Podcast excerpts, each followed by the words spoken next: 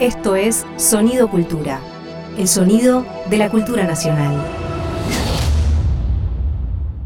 Previamente, en la inquietud.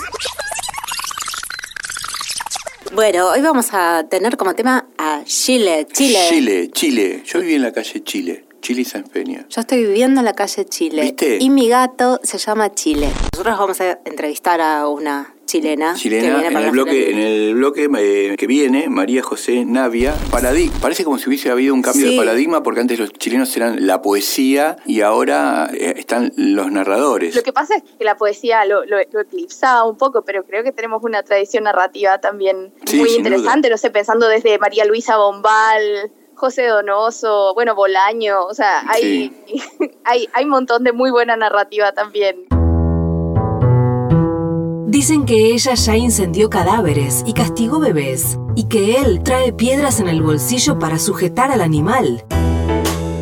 Marina Mariach y Fabián Casas llegan para hacer La Inquietud, un programa hecho de amor y voluntad.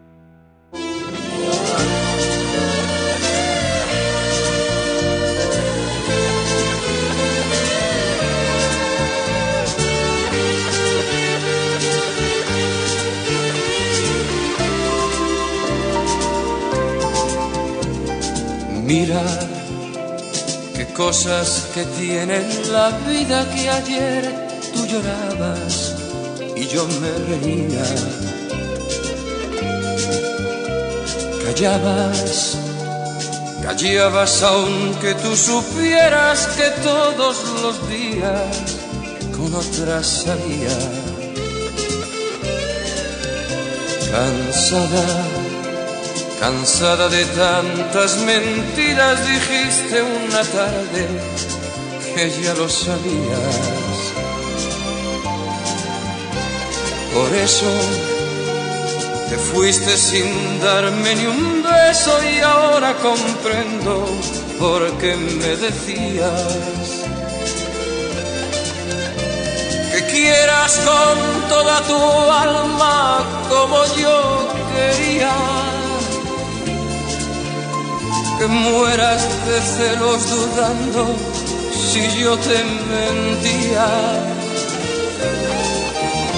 Que pases las noches pensando que a otro quería. Que todo lo que yo he sufrido lo sufras tú un día. Programa número 9 de la inquietud. ¿Cómo estás, Marina? Hola Fabi, ¿cómo Te- estás? Temporada 3, las cosas, de cosas, de sins, La cosa. la cosa. ¿no? Que tiene algo de. Me acuerdo de la película de John Carpenter, ¿no? Claro, la sí, sí, cosa, sí. ¿no? Que es que viene ese perro, empieza con un perro, ¿no? Como en un lugar en, en el Polo Norte, y llega el perro y adentro tiene a la cosa. Eh, La cosa. Y había un cineclub, ¿no? Había un cineclub, no, había una, había una, había revista. Una revista que llamaba La Cosa, la cosa, pero- creo. Sí, sí, una revista de cine, pero creo que salía de un, de un, de un club de cine, así de aficionados. Sí, muchos hay una hay una interpretación de Zizek que dice que la película La Cosa es una película sobre el capitalismo porque lo que sucede, lo que el, lo que el perro tiene adentro es una forma alienígena que puede tomar cualquier forma. ¿No? Entonces, es- o sea, lo matás, lo tirás, pero puede tomar cualquier forma. y Entonces él dice que es un poco una, una película que hace Carpenter en eh, reflexionando, no sé si en contra, reflexionando sobre lo que puede hacer el capitalismo. Sí, absorbe todos los discursos. Sí. das Ding. Das Thing, sí. O de Coca, de, de Coca dis- es the real things, diría Gise que en una propaganda sobre Coca-Cola. ¿No? ¿Cómo, ¿Cómo te llevas con las cosas? Me- la verdad que el, el concepto de cosas. Me acordaba, estaba pensando hace un rato si, si no hay un poema de Borges, ¿no? Que, que dice, que habla de. que se llama. Por ahí me estoy confundiendo, ¿viste? Pero en mi memoria parecía como las cosas, pero no sé si es los objetos. Pero me acuerdo el final porque básicamente algunas partes de los poemas de Borges terminan siempre con, con, con un recurso mnemotécnico que es la rima para, para no olvidarlos, ¿viste? Sí, yo los llama las cosas. Dice, durarán más allá de nuestro olvido, no sabrán nunca que nos hemos ido. Ah, Creo que él en el poema enumera el- el- el determinados objetos, cosas, y termina diciendo esa frase que, que te acabo de decir, durarán más allá de nuestro bien, no sabrán nunca que nos hemos ido. Hay objetos, viste Funcionó que... la rima para Funcionó, la memoria. Porque, sí. porque es la parte mnemotécnica. Viste Claro. que algunos poemas de Borges sobre el final tienen eso, ¿no? Porque, digamos, el recurso mnemotécnico empieza a surgir cuando las personas se van de los lugares donde están viviendo, no existe todavía la imprenta, entonces tienen que ir recordando y vas, vas llevando las narraciones, ¿no? ¿Y cómo las recordas? A partir de una rima mnemotécnica, ¿no? El bate. El bate, ¿no? Que viaja de lugar en lugar y... la- Bate y- que bate. Sí, y que va recordando todas esas cosas contándolas, ¿no? ¿Cómo estás vos? ¿Qué, qué- cómo te lleva? Yo tengo un montón de cosas arriba de mi escritorio, ¿viste? Las palabras son las cosas. Las palabras son las cosas. La pala- bueno, para Francis Ponge la palabra es una cosa también. Claro, ¿no? por supuesto que sí. Eh, no, mira, yo estaba pensando que eh, sí, yo quiero mucho mis cosas, quiero estar entre, entre mis cosas. Claro. Es una palabra tan vulgar y también tan potente, ¿no? pero mira, Cosas. te quería contar algo. Porque vos decís el coso y ya es despectivo. Claro, sí. Y también funciona como comodín, ¿no? Sí, Coso, co- la cosa, La el coso. ¿Qué eh, cosa? co- ¿Qué sí. cosa esta? No, por- o si no, como cuando vas a, a la ferretería, ¿no? El coso del cosito. Sí, total, que no sabes qué carajo Sí. decir. Pero mira, yo ahora me estoy mudando, ¿no? Sí. Y como me tuve que mudar, están todas mis cosas, y ahí pongo la palabra, Claro. en un depósito. Y está buenísimo porque me di cuenta que puedo vivir sin mis cosas perfectamente. Uno No puede- tenés apego, Nada. eh, te- no, uno se da cuenta cuando se des- desarraiga de todas sus cosas que Sí. puedes vivir perfectamente sin todas tus cosas. Con muy pocas Ahora estoy con una valijita Sí. en una transición que ya lleva varios meses. Sí. Y podés vivir perfectamente con una valijita. Sí, total. Es Digo, espectacular. ¿Para qué? ¿Qué hago? ¿Dejo las cosas en el depósito para siempre? ¿Se las regalo a alguien? No, en el depósito no puedo tener que pagar, me imagino yo. No, ¿sabes que hice un buen arreglo? No es como una urna que, viste, o dejás el sí, cuerpo de alguien y lo tenés que seguir pagando No, claro, no. Digo, señor, ya- sáquelas y déjelas en la vereda para quien las necesite, pero ¿cómo que ya estoy? ¿no? Con la valijita estoy bien. Me haces acordar un, un, un cuento de Carver, no me acuerdo cuál es ni en qué libro está, donde precisamente una de las personas lo que hace es sacar al jardín todas las cosas y venderlas y pasa Sí. una- creo que se llama ¿Por qué no qué- y sí, pasa una ¿por qué no pareja y empieza a agarrar las cosas de que están ahí tiradas que el tipo está vendiendo. Es súper triste, sí. Es un, es un cuento triste. Eh, también pensé, bueno, porque de golpe la ropa o determinados objetos que nosotros en algún momento de nuestra vida nos gustan mucho. Pensaba el otro día, por ejemplo, me puse a pensar en un plush que yo tenía, ¿viste? Naranja, que me gustaba mucho y que pensaba, ¿dónde está? ¿En qué momento lo perdí? ¿A quién se lo di? No tengo recuerdo de eso, ¿viste? Vos por ahí uno puede recordar cosas, bueno, en tal momento, en tal lugar, pasó tal cosa. En realidad me di cuenta que el tiempo es como una especie de fábula que nos inventamos nosotros y que en realidad lo que existe de verdad es el espacio, ¿viste?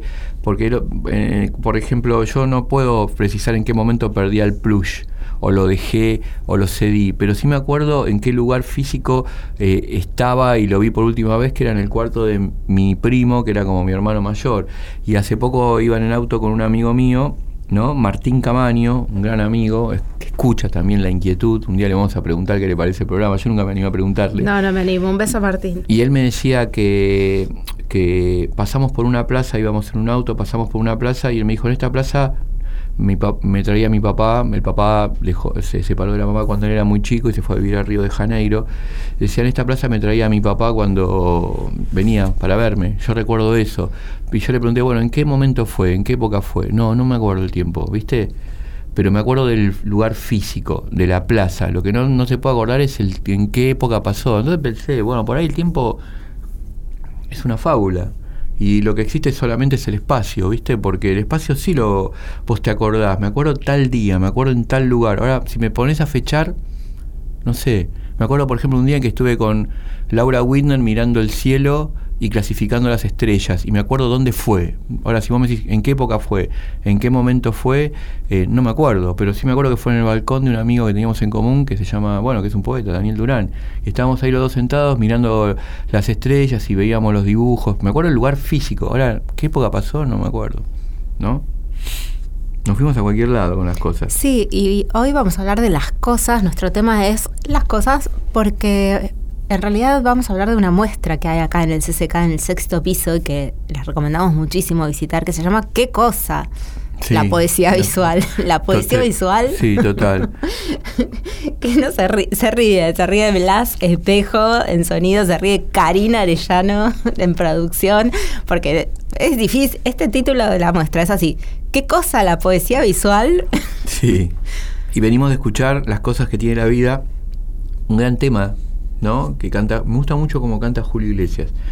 Yo, por ejemplo, hay una película que se llama El Topo, que no entendí nada. Creo que la tenés que ver 62 veces. Ah, sí, sí, ya creo que la vi como tres o la cuatro. tenés que ver porque, como para- para sí, tratar de entenderla tenés que verla como- Creo que es la película favorita de Domin, de Sí, es una- de varias personas y, y es como me, muy- me hizo ya verla varias veces. eh, Pero el momento en que aparece la canción de Julio Iglesias en el final, Es que no es, que no es de él, es una Ah, canción ¿no? que se llama La Mar, pero que él versiona y para mí la película levanta un montón. Yo no, no entiendo la película, ya abandoné la posibilidad de entenderla, pero me encanta el momento, en que- me encanta cómo canta Julio Iglesias, ¿no? Y, a- y ahora cuando estaba escuchando la- el tema que abrió el programa, pensaba qué hermoso, ¿no? Eh, Cómo canta y dentro de poco vi- se vienen los memes de Julio, ¿no? Porque estamos en abril, mayo, junio. Se viene Julio. Julio empiezan y todos. se viene también Things, otro tema de Bobby Darín, Ricar- Ricardito Bobby, Bobby Darín. Darín. Y vamos a después de, esta, de este tema hablar con Guillermo Daguero, Que es el curador, que ¿no? es el curador de esta muestra que es de poesía visual. Dale, yo cuando decís poesía visual me imagino poesía concreta, pero es porque soy de antiguo, ¿viste? Yo Como también. Haroldo de Campos, ¿no? Yo eso traje para hablar de eso. Dale, Así que bueno, vamos a preguntarle a él. Dale. Dale. Bueno, volvemos.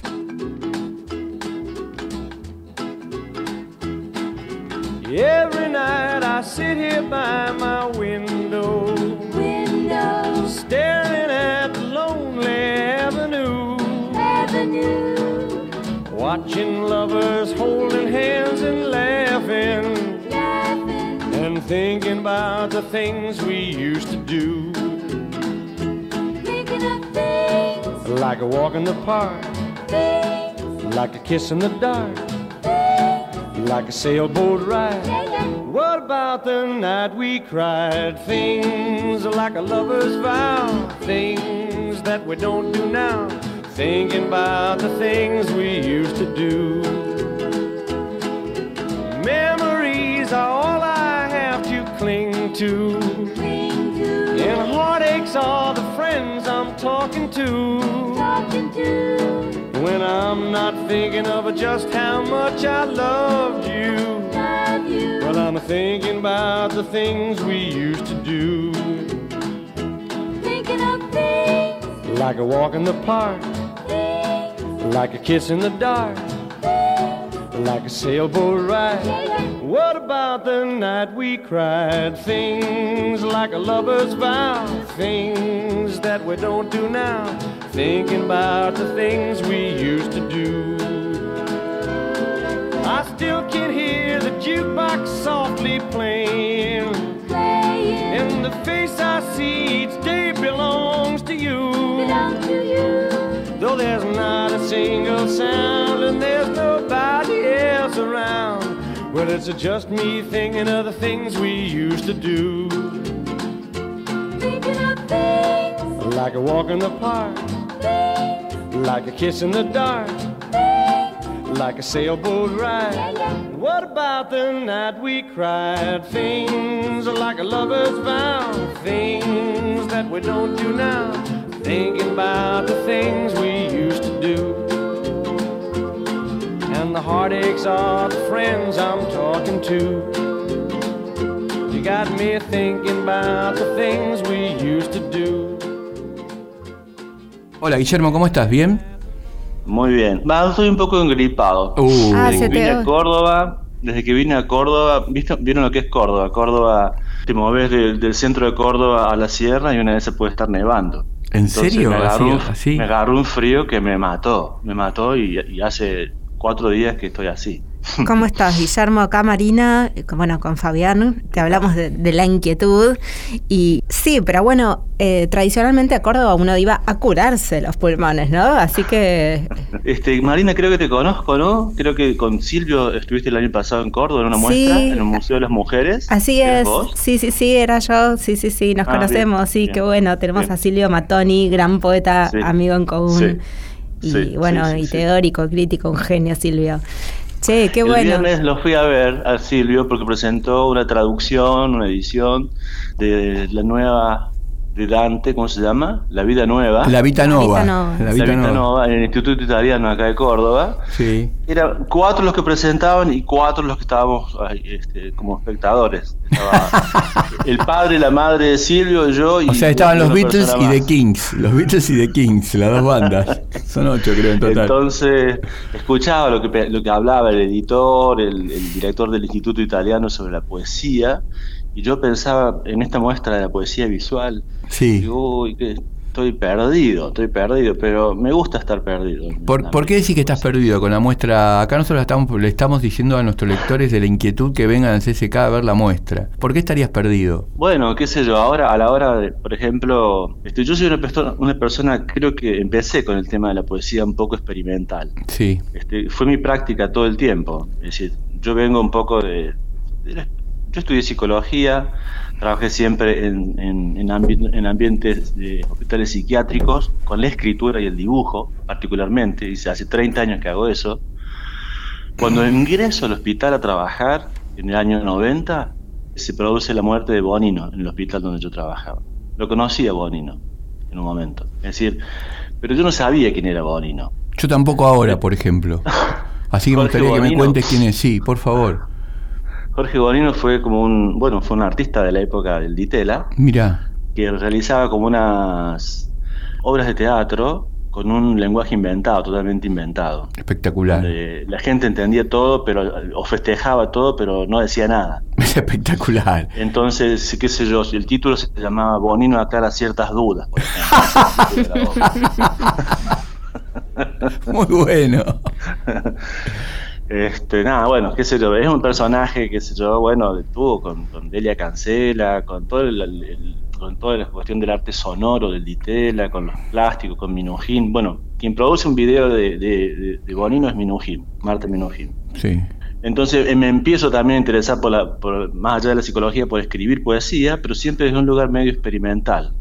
Entonces yo empiezo a practicar la, la- la- esta poesía visual, esta poesía experimental. Y es a partir de ahí que, también después, con el tiempo, devengo artista, devengo curador. Y es, es decir, es con esa, con esa, con esa base, ¿no? De que yo también soy poeta y también hago poesía visual, entonces por ahí que me animo a hacer este tipo de, de locuras, que es como la de esta curaduría del CCK. Y pongo en cuestión, ¿qué cosa, coma, la poesía visual? Ah, claro, claro. Ahí está, ahí está la pregunta de- de- del nombre de la muestra. Pero escúchame, Fernando, eh, Guillermo, perdón.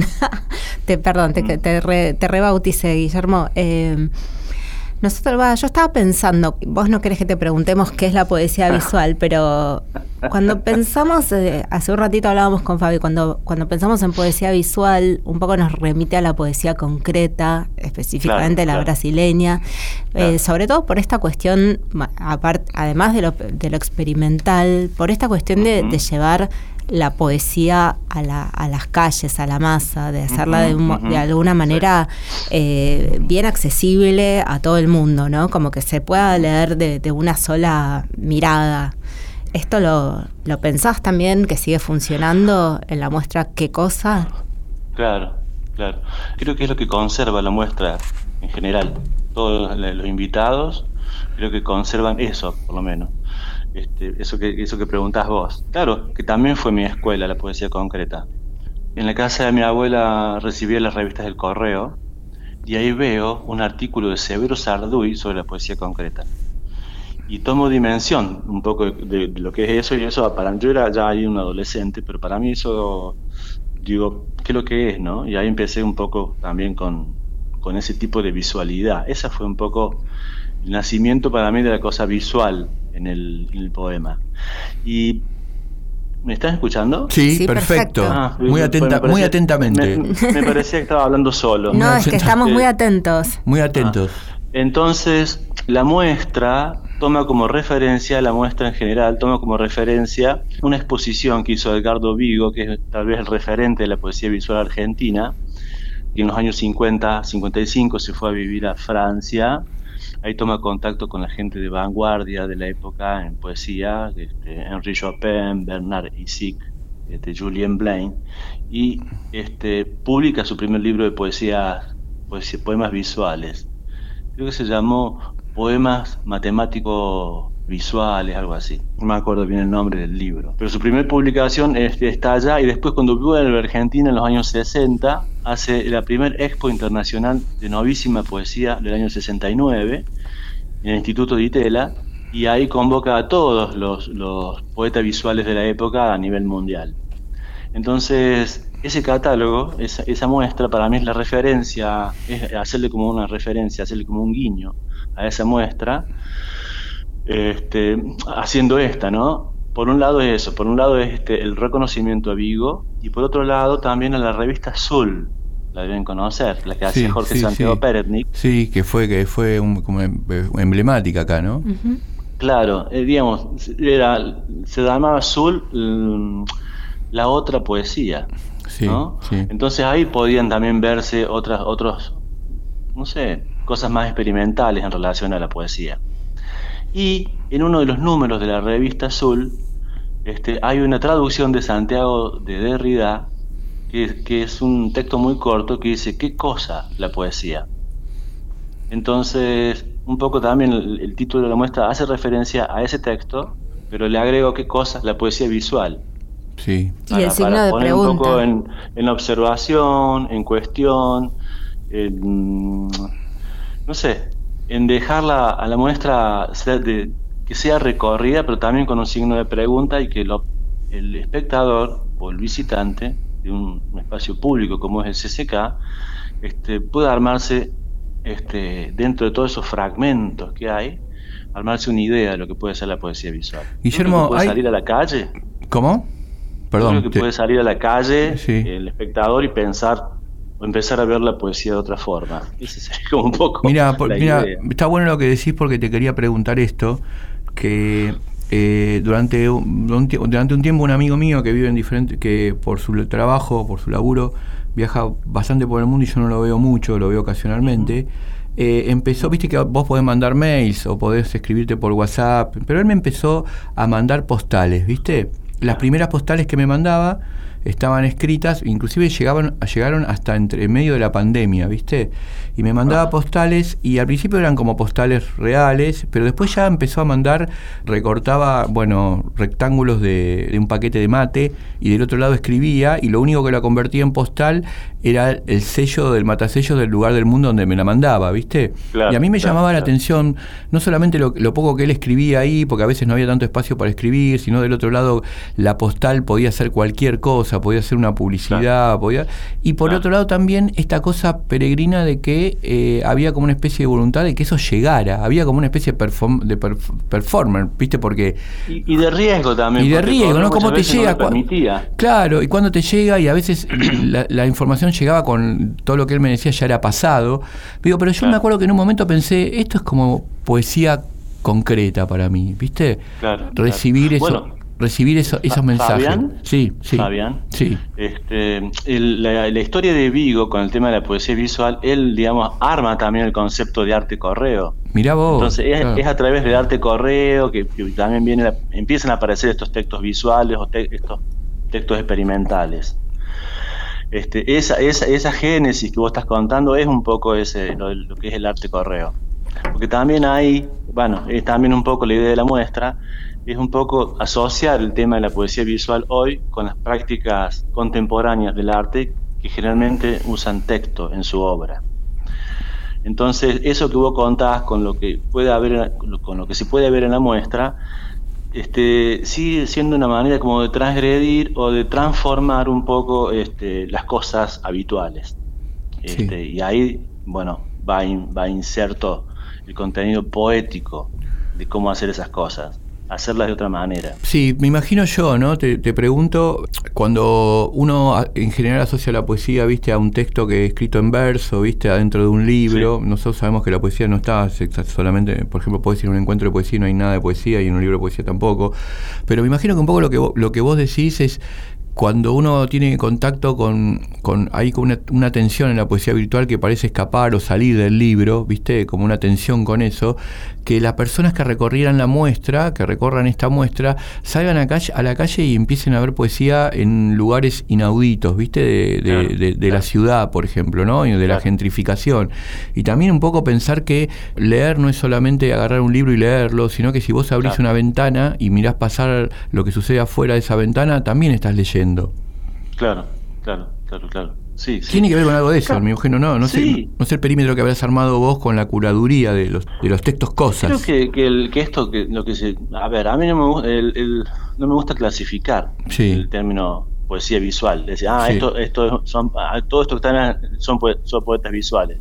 No, no son todos poetas visuales.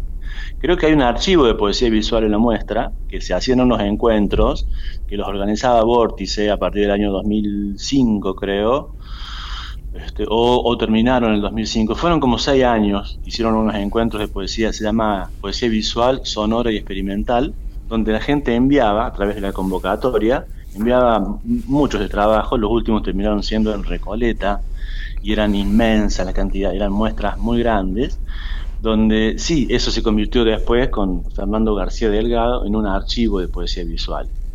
Él tiene un archivo de poesía visual y de arte correo en, en Buenos Aires. Entonces, yo invité también a- al archivo enviando algunos trabajos, pero toda la muestra también es como una síntesis. Hay un poquito de cada cosa de lo que se entiende por poesía visual. El resto, eso, eso es el archivo de poesía visual. El resto son artistas o poetas que trabajan con, la, con la palabra, pero un poco de una manera diferente a lo que es el poema convencional. Lo diferente es este, cierta espacialidad, cierta forma de romper lo clásico en poesía, este, o entender la palabra como una imagen, Claro. o, mm, o- muchas veces alejarse directamente de la palabra, como el caso de Mirta Dermisache, Sí. que, que hace esas grafías donde no dice nada, pero pareciera que dijera algo.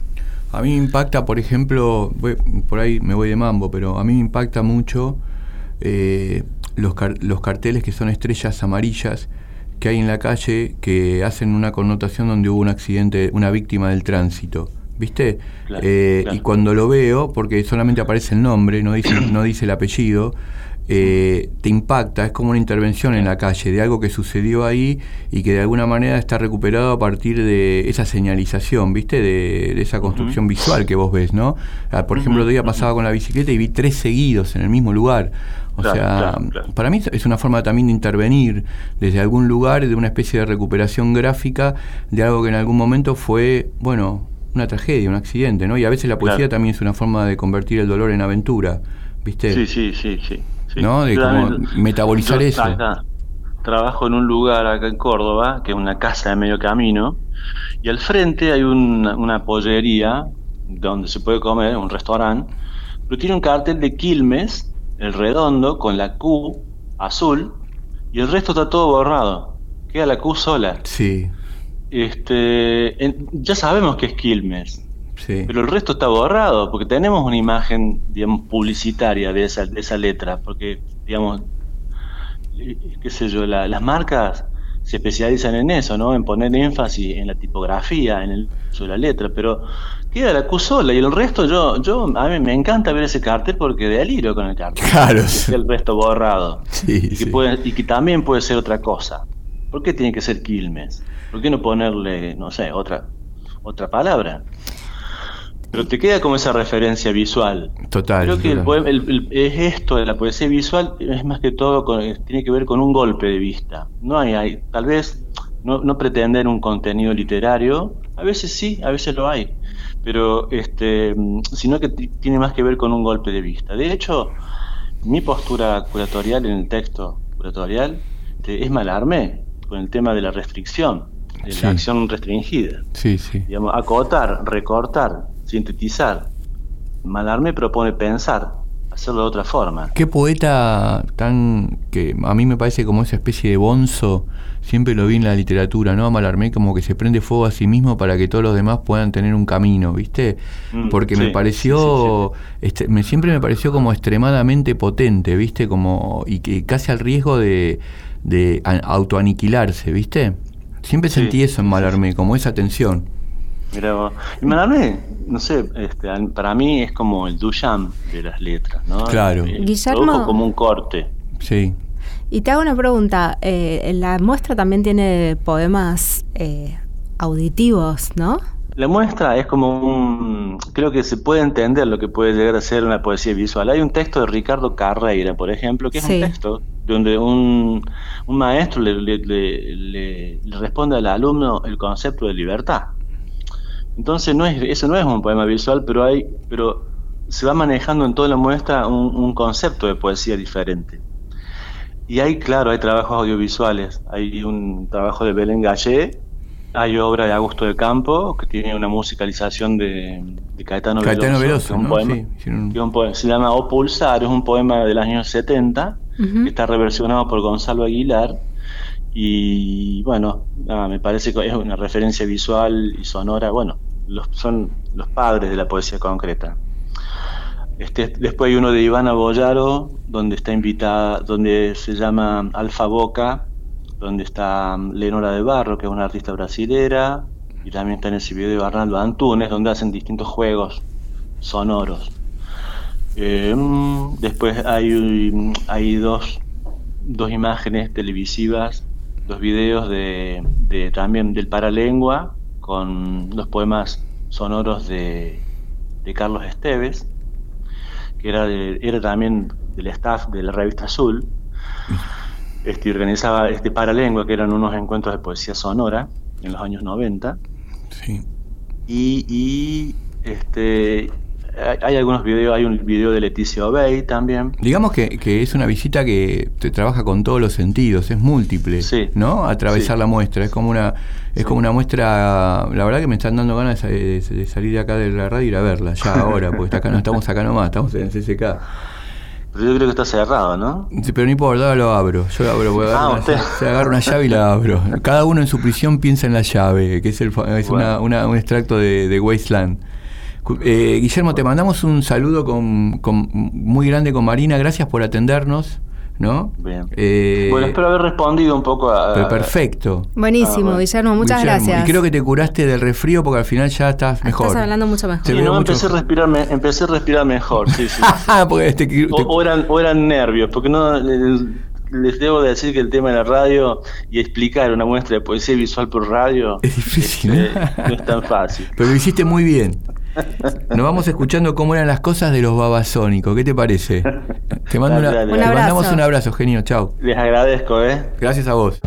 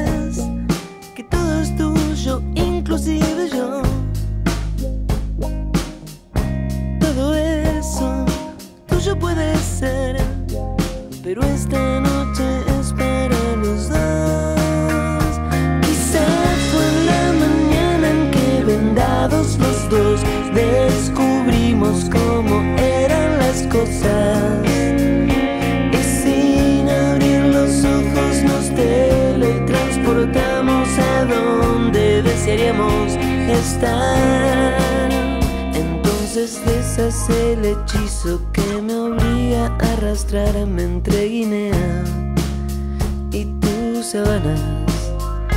Nuestra sociedad no ayuda mucho mientras la pasas bien. Yo lucho. Quizás fue la mañana en que vendados los dos descubrimos cómo eran cosas y sin abrir los ojos nos teletransportamos a donde desearíamos estar. Quizá fue la mañana en que vendados los dos descubrimos cómo eran las cosas. Y sin abrir los ojos nos teletransportamos a donde desearíamos stars.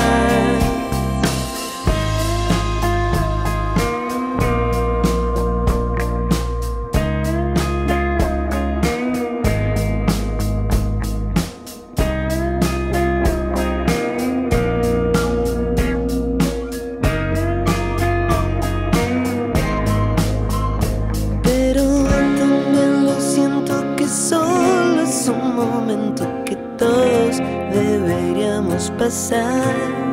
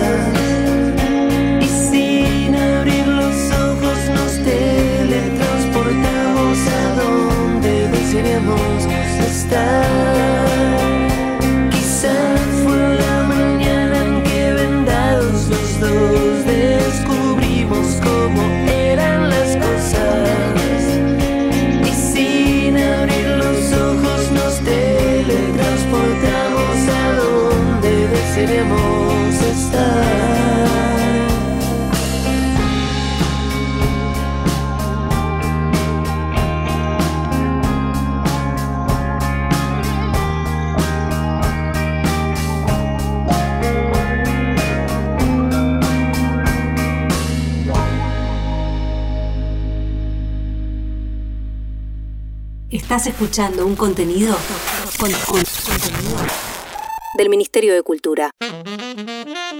Inquieta fidelidad. Inquieta, Inquieta fidelidad. fidelidad. Hola, soy María Laura desde China, oyente de la inquietud. Los escucho desde el principio. Me encanta el programa porque me parece ameno, entretenido y aprendo un montón. Me gustan las entrevistas, los textos que comparten, la música. Durante las entrevistas me identifico mucho con la, con la actitud de, de Fabián y Marina de realmente querer saber ¿no? lo que están contando el entrevistado y eso de, uy, qué bueno lo que estás contando, contanos más. Y yo siento lo mismo, siento, sí, sí, contanos más. Y como oyente percibís que el entrevistado se, se siente seguro y se siente en confianza para ser completamente vulnerable, ¿no? Y poder compartir algo que, que, bueno, lo que esté haciendo, lo que esté pensando, lo que esté creando y a uno que está escuchando se le iluminan mundos. Eh, y te hace pensar, ¿no? ¿Quién dijo que todo está perdido cuando tantos vienen a ofrecer el corazón? Así que bueno, eso, las entrevistas, me, me encanta esa, esa apertura, esa, esa atmósfera, ¿no? Tan, tan amigable, tan accesible. Y mm, cuando leen los textos, bueno, disfruto obviamente la lectura súper conmovedora, pero además una lectura que hace los textos tan vivos y tan urgentes, ¿no? Como que eh, yo soy lectora y me encanta leer y, y disfruto mucho mi lectura en soledad, pero también a veces está muy bueno que te lean textos en voz alta y de repente, pum, viste cosas o escuchaste cosas que antes no habías percibido o que las escuchas de una manera diferente, eh, que también son eh, muy conmovedoras. Eh, bueno, les dejo un abrazo grande a todos y, y sigan adelante. Chau. Wow, qué divina. Ahí está la- Oyente desde China. Desde China, increíble. Sí, Eh, sí. Me, me quedé pensando mucho en la, en la entrevista que tuvimos con Guillermo y la verdad es que súper interesante, pero también pensaba en nuestros oyentes y, y qué pensarán de esto en relación a, bueno, no solamente qué es la poesía visual, sino por qué esto es poesía, ¿no? Porque cuando, cuando visitas en el- la página del CCK la- el anuncio de la muestra, eh, hay unos carteles, ¿no? unos carteles que, que tienen bastante que ver con los carteles publicitarios y, y esta diferencia de, de por qué un cartel publicitario no es poesía Sí, y por qué sí, y por ¿no? qué esto sí es poesía. Sí. Y, y me parece que está bueno también poder hablar un poco de eso y ver en qué se distinguen. O por qué podés salir de esta muestra y poder ver un cartel por la calle y pensar esas palabras como poesía. Sí, o esas palabras y esas figuras también, ¿no? Como porque también tiene una estructura medio ideogramática. Viste que en los kanji japoneses, cuando vas a las partes ideogramáticas, eh, las letras están dibujadas casi las acciones de lo que sucede. Entonces hay algo ahí en el lenguaje y en la forma en que se plasma el lenguaje de manera gráfica, donde ya está impreso, está implícito de alguna manera eh, el dibujo de la acción, ¿viste? No sé, no sé, no sé cómo habrán inventado la letra A. ¿Viste cuál habrá sido el origen, por ejemplo, de la letra A o O? Yo me imagino que la letra O viene de, de una cara diciendo ojo, ¿no? Y la boca, en Sí. ese sentido, y lo pasaste y lo, y, lo- y lo hiciste gráfico, ¿no? Sí, sí.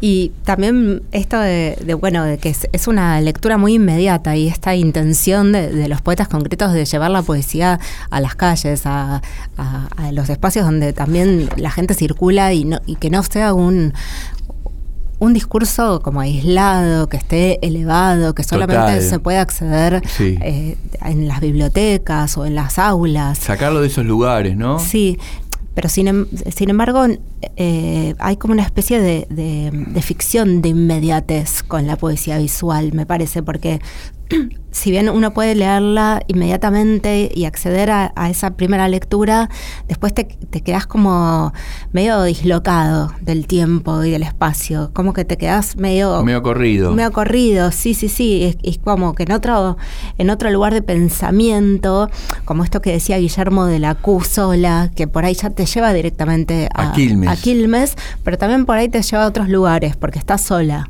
Sí. Y es una Q azul. Entonces, eh, esa es la, me parece la diferencia con, con la publicidad, que tiene como un discurso más cerrado y más contundente, y en cambio como el, el- el poema visual es más eh, abierto y, y te, y te dispara hacia otras direcciones. Mira, yo traje un poema que está en un libro de un poeta, uno de los poetas que a mí más me impactan, que es Germán Carrasco, se llama La mantis en el metro, y lo que cuenta en esta historia es que precisamente después de los estallidos sociales en Chile, el librero Sebastián, a ver, tengo el nombre acá, Sebastián Díez, Díez, Sebastián Díez, que es un librero de la, de la librería universitaria que está en la Alameda junto con Arturo Prat, escribió un poema en la calle. ¿Viste? Vos lo podés leer ese poema en la calle y de alguna manera, como cumple todos los requisitos, es un graffiti, es un poema gráfico, está, está en la calle, salís y está, y también refleja la urgencia del momento en el que estaban eh, viviendo ¿no? los chilenos cuando hubo la explosión social previa al mandato de Boric. Voy a leer unas partes, ¿te parece? Sí. Vi torsos desnudos luciendo el impacto de los perdigones. Vi a un chico tapando de espaldas a una chica que orinaba. Vi una farmacia clausurada que ardía desde dentro. Vi perros deambulando entre el tumulto, gatos en la copa de los árboles.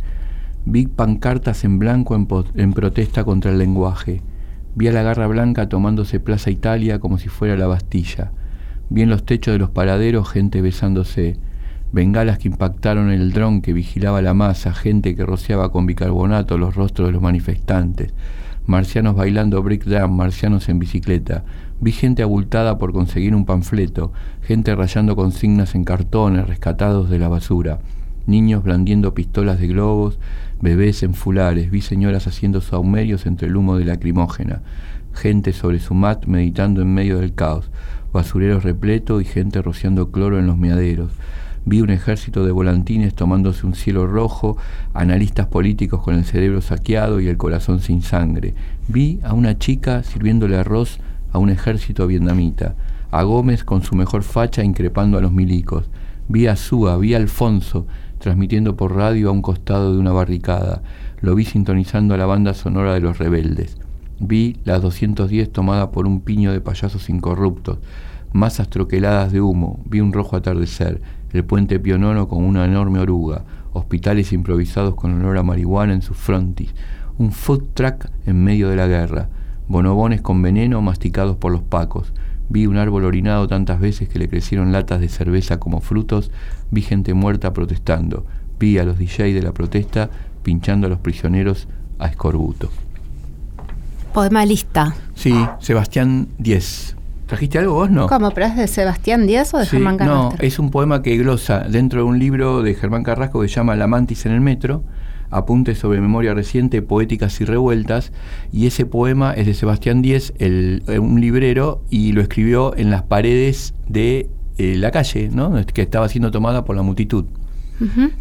Sí, yo traje un montón de cosas, A ver. como siempre. Eh, me traje un montón de canciones que, que, que son letras que hablan de las cosas. Y también eh, quería recomendar a Adriana Calcañoto, una cantante brasileña que me encanta, que musicaliza poemas de los poetas concretos brasileños. Espectacular. Eh, por ejemplo, tiene eh, hicieron eh, un show con Augusto de Campos y Sid Campos, que es el hijo. Está Adriana Calcañoto, un show que se llama Poemúsica, y lo que hacen es eh, eso, como cantar o llevar a la voz los poemas concretos, que es una cosa muy difícil de hacer.